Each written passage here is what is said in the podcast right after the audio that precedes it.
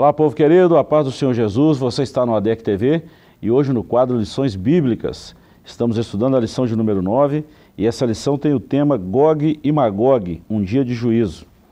O textuário está em Apocalipse capítulo 20, versículo 8 e está escrito assim: E sairá a enganar as nações que estão sobre os quatro cantos da terra, Gog e Magog, cujo número é como a areia do mar para as ajuntar em batalha. Verdade prática. A palavra profética anuncia que, antes da restauração espiritual de Israel, virão Gog e seu bando para invadir a Terra Santa, mas eles serão derrotados. A leitura bíblica em classe está no livro do profeta Ezequiel, capítulos 38, versículos de 1 a 6 e o 39, versículos de 1 a 10. É, essa lição ela tem alguns objetivos e primeiro nós vamos identificar o que, que é Gog e Magog, depois vamos identificar os nomes aí separados, Gog e depois Magog, é, e depois explicar o contexto escatológico dessa profecia. Comigo, o professor Joás, é, conversávamos nos bastidores que essa lição é uma lição muito complicada pelo teor escatológico. Na verdade, todo o livro de Ezequiel, mas essa lição especificamente, ela tem um teor assim, muito pesado e de uma linha de interpretação diversa e uma linha especulativa maior ainda, que é o que torna essa lição perigosa como um campo minado, tem que saber onde pisa. É, tudo em escatologia é assim, né? E esse capítulo 38 está no meio é, de, de uma inauguração da linguagem apocalíptica, né? da profecia apocalíptica, a partir desse capítulo aí. Na verdade, do, do capítulo 25 em diante, né? mas aqui mais especificamente, né? tratando da linguagem escatológica, né, lá do final dos tempos. Aparece até é, esse tipo de, de, de, frase, né, fim dos dias, fim dos anos. Né, é, então é final dos tempos, é uma linguagem escatológica. E assim, identificar o que, que é Gog, o que, que é Magog, né, qual o significado disso. É, muitos é, fazem essa identificação e, as, e as, há muito equívoco que a gente consegue perceber né, historicamente, né, os que tentaram fazer isso no passado, dizer Gog é tal nação, né, Magog é tal é, tribo, tal ajuntamento de povos e coisas do tipo, né, e cravar assim historicamente, né, fazendo comparações com a época, isso não funciona muito é, em se tratando de escatologia. Né, então a gente deve olhar a Bíblia como um todo e procurar identificar mais corretamente, né, olhando é, com um olhar mais é, frio para o texto né, e procurar as respostas no próprio texto. Né? Se a gente ficar especulando demais com o que está à nossa volta, a gente pode cair no, no mesmo equívoco é, que os, os historiadores, os teólogos do passado caíram né, de é, errar e errar feio, né, falando Gog é tal nação, Magog é tal nação. Né, isso é mais complicado. Verdade. Professor, é, a gente sempre fala isso, né? Que um texto fora do contexto vira um pretexto. Ou, ou seja, isso acaba virando heresia. O capítulo 38 e 39, ele está tá inserido antes da restauração espiritual e até mesmo do Estado judeu. Vamos falar assim, é, a, a, verdade é essa. Os, os judeus, depois da, da, da, destruição de Jerusalém, eles se espalharam em diversas cidades, diversos países, né? Então essa restauração espiritual ela vai acontecer. Então é bom a gente entender o contexto histórico e o posicionamento da profecia do capítulo 38 e 39 no livro de Ezequiel, no contexto livro, para a gente entender a historicidade e a espiritualidade dessa profecia. Sim, isso é importante. Né? É, antes até de olhar para o restante da Bíblia para tentar entender o que que, o que que são esses termos aí, né? é importante olhar para o próprio livro de Ezequiel, né? entender o contexto geral, o panorama do livro, né? É, tentar entender a cultura, por que, que Ezequiel está dizendo aquilo para aquele povo, está usando aquela linguagem. Né? É, você, se você fizer esse exercício, você percebe, por exemplo, né, até o, ele gastou 24 capítulos, né, até o capítulo 24, a profecia de Ezequiel é, visa esclarecer o porquê daquele juízo que está para chegar. Uhum.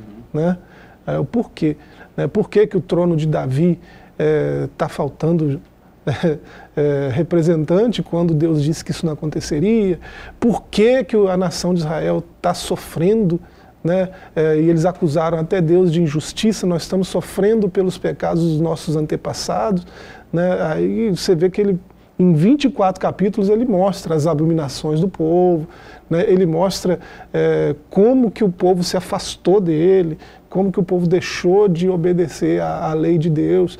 E aí nesses 24 capítulos ele explica por que, que essa tribulação vai vir, né?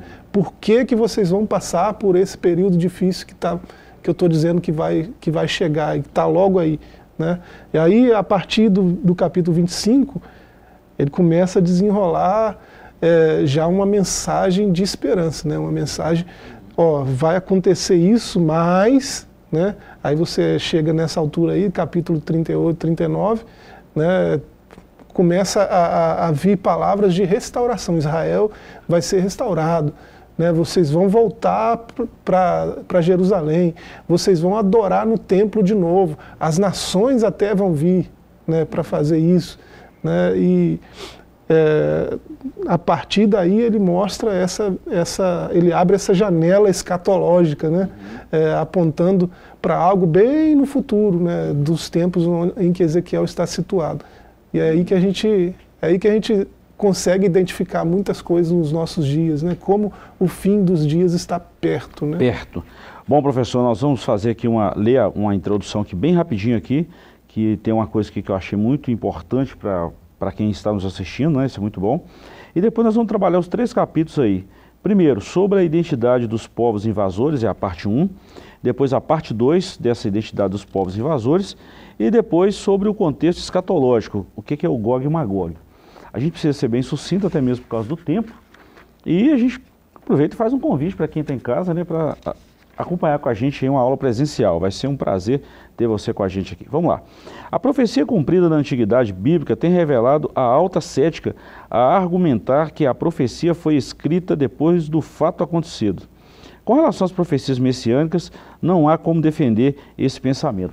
Bom, professor, eu queria ler só esse pedacinho aqui para falar que os adeptos da teologia liberal, né, que hoje está um número muito gritante, é, há um ceticismo muito grande nessas profecias de Ezequiel, falando que tais fatos de Ezequiel, de Isaías, muita coisa já aconteceu no período ali de Senaqueribe, é, da, da, invasão e destruição de Jerusalém no ano 70, muita coisa eles associam que aconteceu.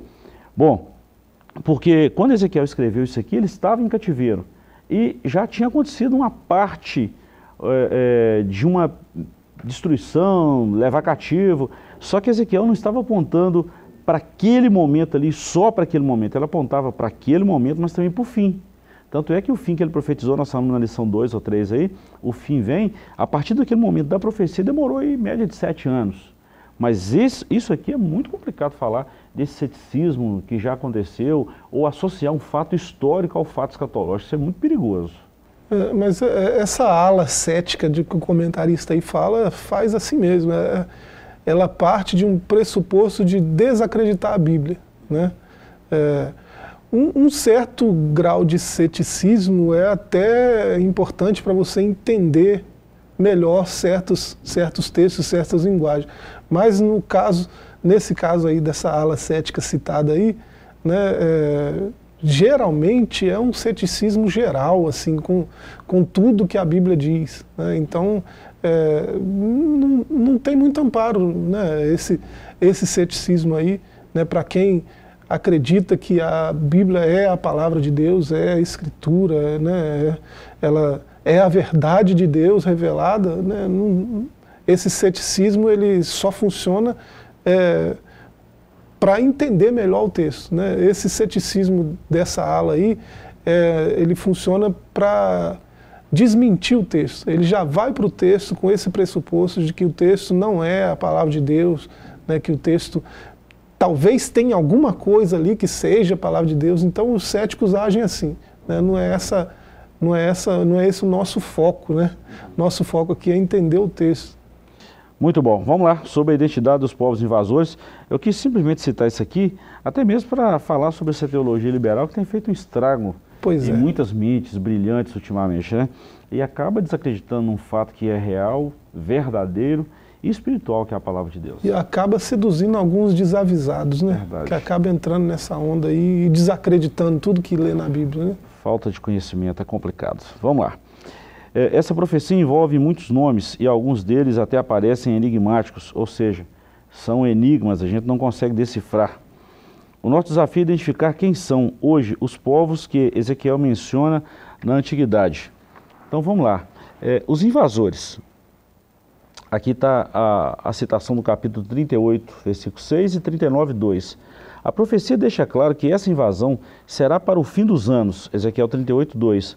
Também ele falou no fim dos dias, Ezequiel 38, 16. Depois da restauração do Estado de Israel, Ezequiel 38, 12. Isso significa que será antes da grande tribulação ou talvez até logo no início dela. Portanto, não é a mesma batalha do Armagedon em Apocalipse 16, 16. Vamos entender isso aqui um pouquinho, professor? Porque é, tem muita gente que pode pensar que o Gog e Magog de Ezequiel é o mesmo Gog e Magog lá de Apocalipse 16, que é aquela batalha final, lá depois do, do milênio. Mas isso aqui é um evento em que se trata da restauração do Estado de Israel, que hoje muitos não consideram o Estado de Israel como um Estado, né?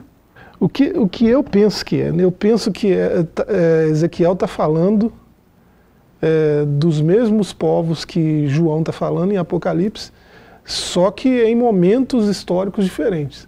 Em Apocalipse 20, a partir do verso 7, faz menção né, desses mesmos povos aqui. Aí não é mais Apocalipse 16, não é mais aquela batalha do Armagedon.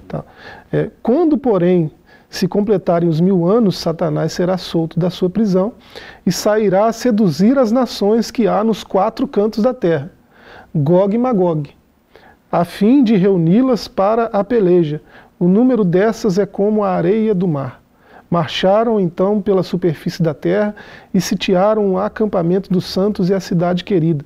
Desceu, porém, fogo do céu e os consumiu. Né? Apocalipse 20 traz de novo Gog e Magog. Né? Apocalipse 16, Gog e Magog. E Ezequiel 38, Gog e Magog. A linguagem é a mesma. E Ezequiel 38 fala de fim dos dias, final dos anos, né? fim dos tempos. Então, é, tanto Ezequiel quanto João estão falando dos mesmos povos, né? das nações é, que se opõem a Israel. Né? E aqui, Apocalipse 20 é bem mais específico, bem mais claro, é, ao dizer que Gog e Magog é esse ajuntamento de todas as nações que se opõem a Israel. Né? Então, isso para mim é, é esclarecedor, porque é, você vê no contexto de Ezequiel aí, como a gente já viu no comentário da lição, né, é, isso ele está falando né, de povos que vão se manifestar né, em oposição a Israel nos últimos dias, depois da restauração do Estado de Israel. Né? E aqui o comentarista faz uma, uma visão mais ampla, né? no, no, ou no começo da grande tribulação, ou antes um pouco. Antes um pouco né? É, então, é, esse Gog e Magog que Ezequiel aqui está falando, no meu ponto de vista, né? é a mesma Gog e Magog de Apocalipse 20, por exemplo. Né? É um ajuntamento de nações que se opõem ao Estado de Israel, que se opõem à soberania de Israel como nação, né? que se opõem ao, a, em reconhecer que Jerusalém é território judeu, não é território ocupado, é território israelense, território judeu. Né? Sempre foi. Né? E é, ultimamente, né, bem recentemente, voltou a ser, né, porque era território invadido, era sim ocupação, e agora foi devolvido para Israel. Então, é, você vê hoje, né, em todo lugar do mundo, se faz referência à ocupação israelense. Isso é uma falácia, uma mentira mesmo, né? uma mentira descarada, porque é, Israel está na sua terra, no, na sua nação. Israel é nação de novo.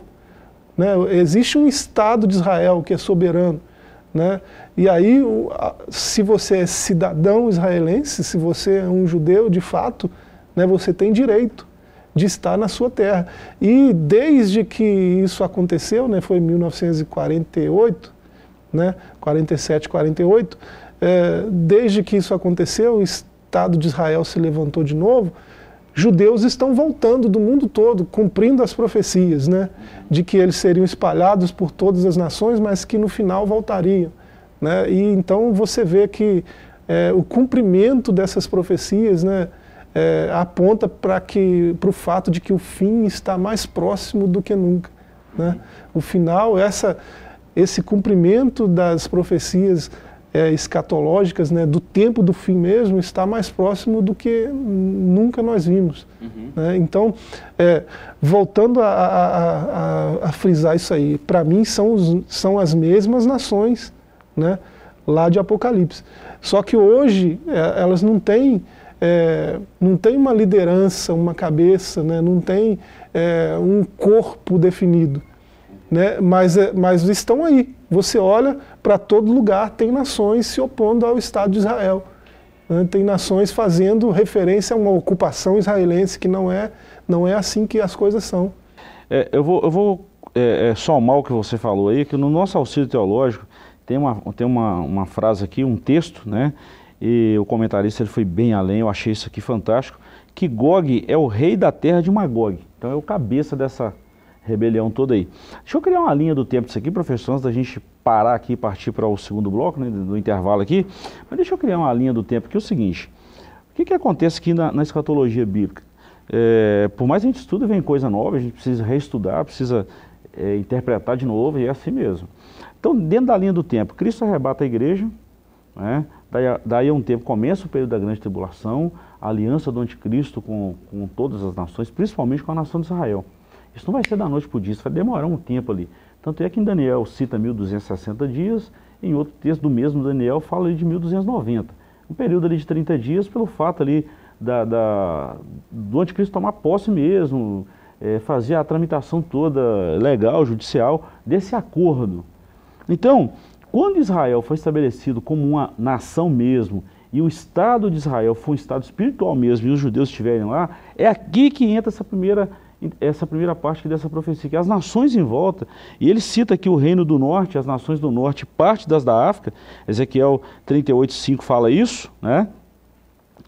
Essas nações vizinhas ali, as, as, as, os países do norte e a parte da África ali farão guerra, não concordando com esse Estado de Israel. Agora, esse acontecimento final, isso aí já é lá no, depois do, do, do milênio, que Satanás vai sair, e, e o, o João usa a mesma palavra de Ezequiel. Então são acontecimentos iguais, né? são acontecimentos diferentes, mas com a mesma nomenclatura e com o mesmo juízo. Agora, professor, e a gente fala só aqui que o, o, o foco aqui não é o Gog e Magog, o foco é o cuidado de Deus, porque Deus vai fazer juízo a essas nações. E eu quero citar três tópicos aqui, a gente encerra. É, segundo Crônicas 20, primeiro é, é, cerco contra Jerusalém e Judá, é, queriam destruir, três nações queriam destruir. Depois, Ramã com Esther, queria aniquilar o povo judeu, e Deus também protegeu. E depois Senaqueribe, um, um só matou 185 mil assírios. Então essa guerra aí, essa revolução contra Israel, isso não é agora. Né? E ainda mais agora que Israel está no auge, está no topo das informações, isso está muito perto dessas profecias. Então é, você percebe, essa, essa oposição de Gog e Magog contra Israel, ela é mais antiga do que se imagina. Né? Uhum. Esses, esses relatos que o senhor citou aí né, é, demonstram esse espírito né, de, de, de, revolução contra a vontade de Deus. Né? Esses povos, esses governantes, essas nações, no passado, olharam para Israel é, com ciúmes. Né? É, e assim, esse povinho aí não pode ser tão poderoso assim. Né? Esse povinho aí não pode ser tão assim, né? tão especial assim. E tentaram des destruir Israel. Né? Não deu muito certo e nunca vai dar. Né? É, essa, essa profecia de Ezequiel 38 e 39, é, Deus está dizendo, em outras palavras, é isso mesmo. Né? Ainda que todas as nações do mundo se levantem em oposição contra Israel, é, Israel vai prevalecer, porque Israel é meu povo. Né? Não é por causa deles que eles vencem, é por causa de quem os chamou, quem os elegeu. Né? Então o que Deus está dizendo é isso. É, é, esse espírito de oposição a Israel sempre houve, né? e existe hoje, e no final vai ser mais evidente, vai ter gente né, que vai liderar nações contra a nação de Israel. E aí vai ser evidente, né, e a destruição também vai ser evidente. Né? Deus né, com uma palavra, com um sopro da sua boca, né, Deus vai destruir todos de uma vez. Né? Então, é, Israel é indestrutível, é invencível, imbatível. É isso que Ezequiel está dizendo nessa profecia. Muito bom. E sem contar que tem Apocalipse também um tempo, e Mateus 24 fala sobre isso, o julgamento das nações, que Deus vai é, abençoar as nações que derem proteção a Israel nesse período da grande tribulação. Pois é. A história é grande, a escatologia é, é um é muito bom. Professor, vamos dar uma segurada aí. Nós vamos para um pequeno intervalo e voltamos já já com a segunda parte dessa lição maravilhosa. Não sai daí que voltamos já já.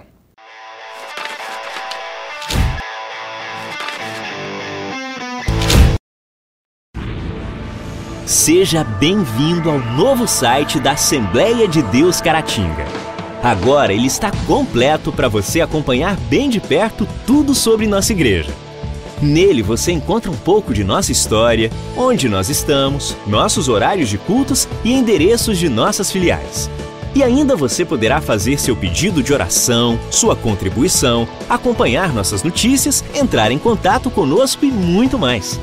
Mais uma forma de você acompanhar tudo o que acontece na Assembleia de Deus Caratinga, de onde você estiver. Acesse agora assembleiadedeuscaratinga.org. Uma verdadeira história de fé, renúncia, desafios e conquistas. Você irá se emocionar e extrair lições extraordinárias da biografia de um dos mais expressivos líderes do movimento pentecostal no estado de Minas Gerais. Recomendada por influentes líderes cristãos. Adquira agora mesmo Ari Coelho, um legado de fé e descubra detalhes de uma história de vida que pode transformar a sua. Um produto com a qualidade CPAD.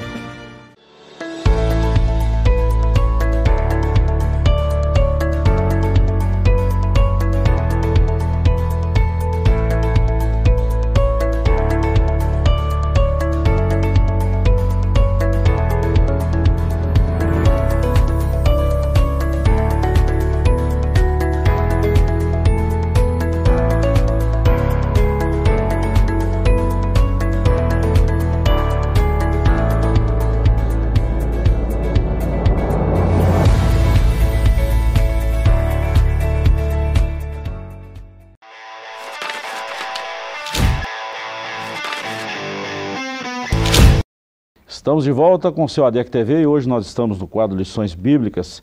Estamos falando da justiça divina, preparação do povo de Deus para os últimos dias no livro de Ezequiel. Você é o nosso convidado, está conosco em uma das nossas lições, onde estudamos geralmente aos domingos de 8 às 10, de forma presencial, né professor? É isso aí. É, essa lição de hoje, por exemplo, é uma lição bastante complexa, de muitos fatos escatológicos, muitas palavras novas para muita gente, Precisa Mas, de mais tempo, né? Para ver, né? ver algumas coisas com mais detalhe.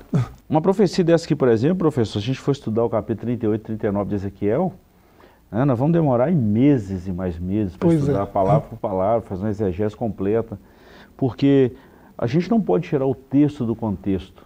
É o que muita gente faz e acaba falando besteira. Né? Então é muito, é muito importante isso aí. Professor, alguma observação do que nós falamos no bloco anterior? Você quer reforçar alguma coisa aí está tranquilo? Ah, tranquilo. Vamos lá então sobre a identidade dos povos invasores, é a parte 2, e a gente encerra falando sobre o contexto escatológico. É o nosso foco aqui, que é a justiça de Deus, a proteção. Né?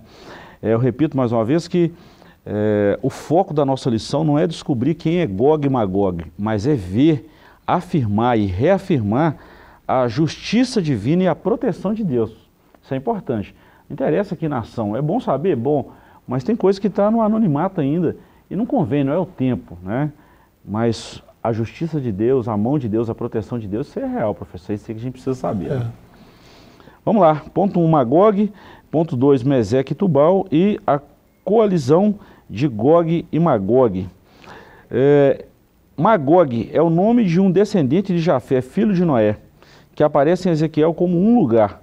As fontes antigas incluem como os habitantes de Cáucaso, procedentes de Gomer. O historiador judeu Flávio Josefo é, identifica Magog como citas, é, um conjunto de etnias nômades que viviam na região do Mar Negro e do Mar Cáspio. Os citas aparecem no Novo Testamento juntamente com os bárbaros. Professor, isso aqui está muito ligado. Jafé é um dos filhos de Noé, né? o Sem cães Jafé, Jafé é o mais novo. Ele habitou nas partes ali da Europa, né? segundo a geografia bíblica, a parte ali é, da Turquia, porque a Turquia era dividida também a Turquia oriental e ocidental. Mais ou menos naquela mediação ali do Mediterrâneo, o Mar Cáspio ali, no braço do Mar Cáspio ali, é, a localização geográfica. Mas é importante que é, Magog é um descendente de Noé, mas Ezequiel aqui está falando de uma região, né? Você vê que houve, se você não admitir que houve um dilúvio universal, você não entende isso aí também, né? Mas houve um dilúvio universal, está descrito lá, né, nos, no capítulo 8 de Gênesis, né? É, pouquinho antes, pouquinho seis, depois também. 6, 7, 8. É. E, e, depois desse dilúvio, a terra foi repovoada, né? Dos descendentes de Noé, é, sem é, você consegue olhar historicamente que é, deu origem aos povos da Ásia, né? É, Cã deu origem aos povos da África, né? e Jafé, da onde vem Magog, é um dos filhos de Jafé, né? deu origem aos povos da Europa. Né? Então, é, é você pode olhar para a Bíblia e não, Magog é da Europa. Então, deixa eu ver na Europa aqui quem que é Magog hoje. Ah, é a Rússia, né? Então, tem gente que faz essas, faz essas ligações assim, é, pode fazer algum sentido em algum momento da história, né? e em outro momento não. É, mas quando você lê o, o, o, texto bíblico de forma mais ampla, você vê que não está falando de um povo especificamente. Essa nomenclatura é como um adjetivo para qualquer povo, qualquer nação que se oponha ao Estado de Israel. Né? É, só ler o contexto do capítulo 38 você percebe isso.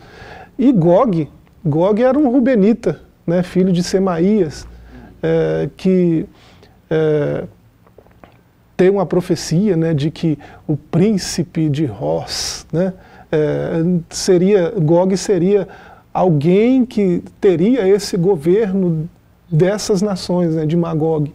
Né? Então, na profecia de Ezequiel, tem essa visão né, de que é, Gog e Magog é um, grupo de nações governado por um, um sujeito, né, que é denominado Gog aí. Né? É, o, se você for para a etimologia, né, Gog é algo que transcende, algo que encobre, e é a palavra hebraica para montanha. Né? Gog é montanha. Magog é terra de montanhas. Né? É, então, a referência é clara a alguma região, né? possivelmente lá na Europa ou no norte da África. A referência é de uma região montanhosa. Né? E teve homens que geraram nações que tiveram esse nome, Gog, Magog. Né? É, então, é, é, não é difícil né, você olhar para um povo, olhar para um, um, um, estado, um, um, país e falar: esse aqui é Gog, esse aqui. Não é difícil fazer isso. Mas é, será que é, era essa a intenção do autor bíblico? Né? Me parece, para mim, parece que não. Né? Para mim, me parece que é uma nomenclatura. É, de um adjetivo a qualquer nação, qualquer ajuntamento de nações que se oponha ao Estado de Israel. É muito bom quando você fala do objetivo central ou daquele tema, do foco da palavra de Deus. E a palavra de Deus, ela sempre vai no foco. E o foco aqui da profecia de Ezequiel é mostrar a restauração de Israel e a perseguição dessas nações vizinhas ali contra essa restauração. O foco é esse. E o grande livramento de Deus para a nação. Então Gog e Magog tinha que aparecer na história para mostrar essa, essa essa perseguição, mas o foco aqui não são eles, o foco é Israel e o livramento, a mão de Deus, e o juiz de Deus sobre essas nações. É isso que é interessante. Né? É, Deus já avisa de antemão né, o que vai acontecer com quem se opor à sua própria vontade. Né? Ele é soberano sobre tudo que ele criou, né? e somos todos criação dele. Né? É, tudo que se vê por aí é obra das suas mãos. Né? Então, é, ele governa sobre tudo a seu modo. Né? Ele é soberano sobre tudo. E ele já estava avisando que é, o sofrimento que Israel passaria né, era, é, era algo que ele permitiria acontecer. E ele já estava avisando também, aí é, esse é o ponto do capítulo 38, que o retorno de Israel para a sua terra, né, para o templo de Deus, né, e depois os capítulos posteriores mostram aquela glória que foi embora, voltando para o templo. Né? Uhum. É, então, ele está dizendo que isso tudo vai ser ele que vai fazer. Ele vai fazer o, o povo de Israel que está espalhado por todas as nações voltarem para Jerusalém. Né? Ele está dizendo, eu que estou fazendo isso, eu que vou fazer isso. Né? Então, é, quando as nações virem o, o, povo de Israel, de todas as nações, voltando para Jerusalém, vão, vão ficar com raiva, vão ficar com ciúme, vão, vão se opor a esse movimento, mas Deus está dizendo que é Ele que causou esse movimento. Então, não estão se opondo a Israel, estão se opondo a Deus e à sua vontade. É possível fazer isso e ficar assim de boa, ter sucesso. É né? impossível. Né? Então, é, Gog e Magog estão aí para representar isso. Né? É, são nações que vão se opor à vontade de Deus, se opondo a, ao retorno de Israel, e vão pagar por isso. Né? O próprio Deus vai exercer juízo contra elas, porque elas estão, na verdade, se opondo a Deus e à sua vontade. Muito bom. É, é, muito interessante aqui que tem uma profecia que você falou que é o próprio Deus que vai fazer. Depois, quem está em casa quiser anotar as duas referências, fica à vontade. Ezequiel 36, 24 e também Amós, capítulo 9, versículos 14 e 15. Mostra esse retorno do povo de Israel para essa restauração provocada pelo próprio Deus. Isso é muito bom. Provocada e guiada também. Meseque e Tubal, e depois a gente vai falar sobre a coalizão, coalizão, coalização de Gog é, Tubal e Meseque são dois dos sete irmãos dos filhos de Jafé, filho de Noé. Filhos de Jafé são Gomer, Magog, Madai, Javã, Tubal, Meseque e Tiras. Esses dois jafetitas deram origem a Tabal e a Musqui, reinos frigianos da Capadócia, da Anatólia, segundo inscrições assírias. É, e aqui, professor, muito interessante esse ponto 3 aqui, coalização de Gog, fazem parte do bando de Gog mais cinco povos, persas, etíopes, os de Put com eles, todos os de escudo e capacete, Gomer e todas as suas tropas, a casa de Torgama, e esse texto está em Ezequiel 38, 5 e 6. Todos esses são citados previamente nos oráculos de Ezequiel. Isso já está antes, Ezequiel 20, 27, versículo 10 e também 30, versículo 5. Agora, isso aqui é interessante. A Bíblia hebraica emprega o nome Cush para Etiópia e Put para Líbia. Tanto é que no ponto 3 do primeiro capítulo aí, cita o rei de Gog, né? É, uma enciclopédia judaica fala que esse rei Giges, ou Giges, ou Giges também, é uma tradução normal, também conhecido como Gogo, rei da Líbia. Alguém até hum. falou que esse aqui era o, era o, o Gog. Era o Gog. São, a gente não pode afirmar isso. Nós estamos falando de uma região, um ajuntamento de pessoas, de um tempo específico, mas da ação de Deus. Agora afirmar isso é muito perigoso. Assim, é, é, você falar, hoje você falar a Rússia é Gog, a Rússia é Magog, isso pode até fazer sentido no, em termos escatológicos, é, se você olhar e perceber que Rússia é uma nação hoje que, junto com outras nações, se opõe ao Estado de Israel. Aí, se esse é o caso, né, a Rússia é Magog, mas as outras nações também são. Uhum. Né? Sim, Entende? Sim, sim. E é o que fizeram durante muito tempo na história, né? Apontaram, disseram aqui, esse aqui é Gog, esse aqui é Magog. E assim, pode até ser, mas é, é, se você tiver uma visão né, bíblica do que você está dizendo, faz sentido. Né? É, se você disser assim, né, cravar que é aquilo ali, aí você pode estar é, tá esperando lá, no, nesse momento histórico, está esperando aquela batalha do Armagedon, né, aquele, aquele desenrolar do final do milênio.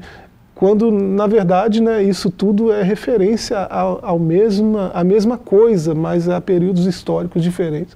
Então é, você vê aqui, né, Pérsia, é, Líbia, é, Etiópia, né, são nações que é, ao longo da história se opuseram a Israel. Então são Magog, fazem parte desse ajuntamento. Né? todos eles fazem parte desse ajuntamento. Desse ajuntamento né? A Pérsia, por exemplo, hoje, né, o atual Irã, é assim, é como se fosse o Gog, como se fosse a, a, o, o, cabeça que articula essa oposição toda. Né? Então, é, Gog e Magog ainda estão aí, né, ainda estão atuando em oposição à vontade de Deus, né, que é o retorno de Israel né, pro, do seu povo para a sua casa, para Jerusalém, né? e essas nações estão aí se opondo. Né? Deus nos livre que o Brasil não, não faça parte desse grupo, né? É, Deus queira que não, é, porque há consequências para quem se opõe a Israel. E isso você vê na história passada, na história recente e na história futura, predita nas profecias. Né? Há consequências. Quem, quem abençoa Israel é abençoado, né? Quem amaldiçoa é amaldiçoado. Né? Isso vale para pessoas, para tribos, para nações. né? É, essa verdade vale para todos. É, a palavra de Deus não retorna sem cumprir aquilo para o qual Deus mesmo a designou. Né? Ela não volta para ele vazia sem cumprir o propósito que ele, que ele determinou para ela. Então Deus disse isso: todos que abençoarem Israel serão abençoados, né? e os que amaldiçoarem serão amaldiçoados. Os que se opõem à vontade de Deus para Israel, aí nem se fala. Né? Aí que o negócio fica estreito mesmo, né? Professor, fechando a, lição de hoje, é, o contexto escatológico, sobre um, uma, um ponto sobre esse contexto escatológico aí, a interpretação popular que considera a Rússia como Gog ganhou muito espaço durante o período da Guerra Fria. Então aqui... É, é antigo isso é também, antigo. não é de agora. Né? E assim, é muito perigoso quando a gente fala isso, principalmente esse cenário que a gente está vivendo agora, Rússia e Ucrânia, há muito comentário, muito, especula, muita especulação, isso é, isso é de um fato assim, preocupante, né? preocupante, porque você acaba dando nome a coisas que a Bíblia não deu nome, a Bíblia deu pistas, falou que ia acontecer, mas falar, afirmar que aquilo ali é muito complicado. Você pode dizer, pode ser né, que tal nação, tal povo, né, é, desenrole aí um, um, um, cumprimento das profecias aí, né, mas é, cravar assim, tal nação é, né, é complicado.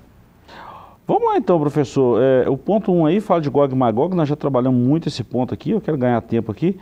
O ponto 2 aqui, como a Rússia aparece nesse contexto. A profecia afirma que Gog é príncipe e chefe de Meseque e Tubal.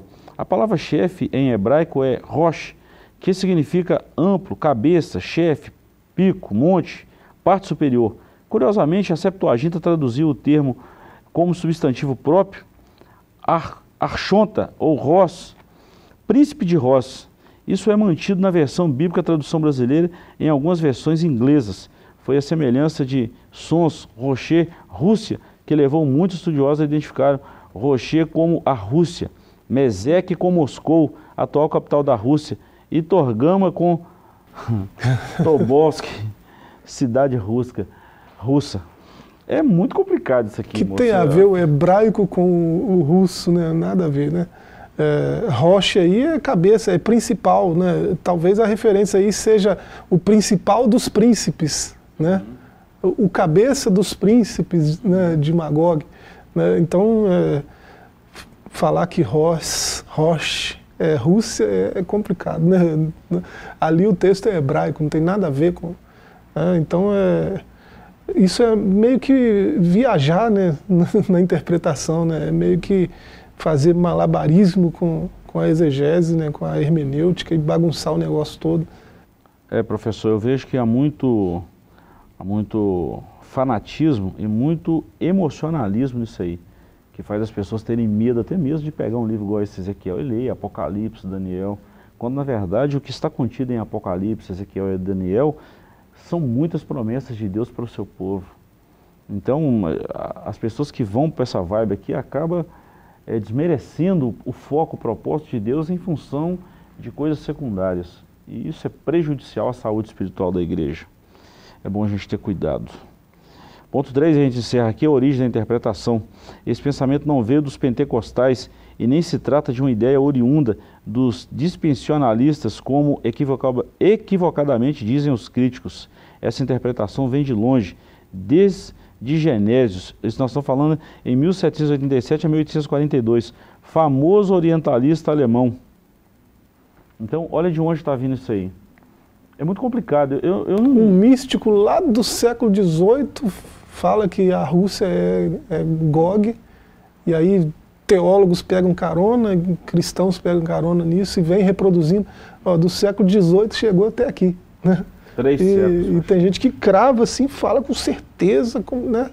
É, não é bem assim, né? É, e até nós somos acusados de ter é, saído com essa ideia, né? De ter proposto essa ideia. Né? Nós, que eu digo, nós pentecostais, né? É, Assembleia, é, Assembleia de Deus, por exemplo, né? é tradicionalmente dispensacionalista, né? pentecostal. Né? Então isso não é uma doutrina nossa, né? isso, é, isso é algo é, que vem do misticismo lá do século XVIII e vem se arrastando até aqui né? e, e tem encontrado eco em todo o meio cristão, né? não só no meio pentecostal. Porque é muito bonito você dar nome hoje, né? É muito bonito já afirmar, já falar que vai ser assim. É muito bonito isso, isso dá ibope, isso dá curtida, dá like, mas não dá credibilidade de acordo com a palavra de Deus. Se soar como novidade, então aí hum. alcança, o alcance é bem maior. Né? novidade, um negócio do século XVIII. Né? Hum. Se soar como, se você falar de um jeito que pareça novidade, aí a coisa estoura, né? Professor, a gente vai encerrar por aqui, mas deixa eu repetir um negócio que eu falei no bloco anterior e a gente encerra aqui falando o seguinte: Deus, ele livrou o seu povo em muitas vezes na história, na história bíblica, na história do povo de Deus. Isso eu falo como Israel, né? O Israel de Deus, a, a, a nação de Israel e também a igreja. Mas tratando de Israel, eu vou falar de novo esses três episódios. Segundo Crônicas 20, quando Deus livra Josafá de três nações. Depois, a época de Esther e Mardoqueu, seu tio, né? Foi criada por ele. E Ramã, ele quis destruir, ele fez um plano lá para destruir. É... E depois, na época de Senaqueribe, que invadiu, sitiou Judá e em uma só noite um anjo matou 185 mil soldados. O foco aqui não é. O Gog e Magog é importante, mas não é o foco. O foco é o cuidado de Deus para o seu povo e a justiça dele para aqueles que se levantam contra o seu povo. O foco da Isso. lição é esse. É, o que Deus está dizendo é: com o meu povo trato eu. Uhum. Né? Em outras palavras, é isso. Uhum. Deixa o meu povo, que é problema meu. Deixa comigo, uhum. que eu sei agir. Né? Uhum. Eu sei a hora de corrigir, eu sei a hora de restaurar. Uhum. Né? Então, é, deixa o povo de Deus com Deus. Né? Quem, quem se opõe ao povo de Deus está se opondo ao próprio Deus. E aí isso não é coisa muito inteligente de se fazer. É, não vai dar bom não, vai, é. vai dar ruim. Nós queremos te agradecer pela companhia, espero que a gente é, tenha esclarecido alguns pontos, mas se tivesse ficado alguma dúvida, faça-nos uma visita, esteja conosco em uma das nossas lições, de forma presencial, em qualquer uma das nossas igrejas, de 8 às 10 da manhã dos domingos. Deus te abençoe, fiquem todos com Deus e voltaremos na próxima semana, se Deus nos permitir. Até mais.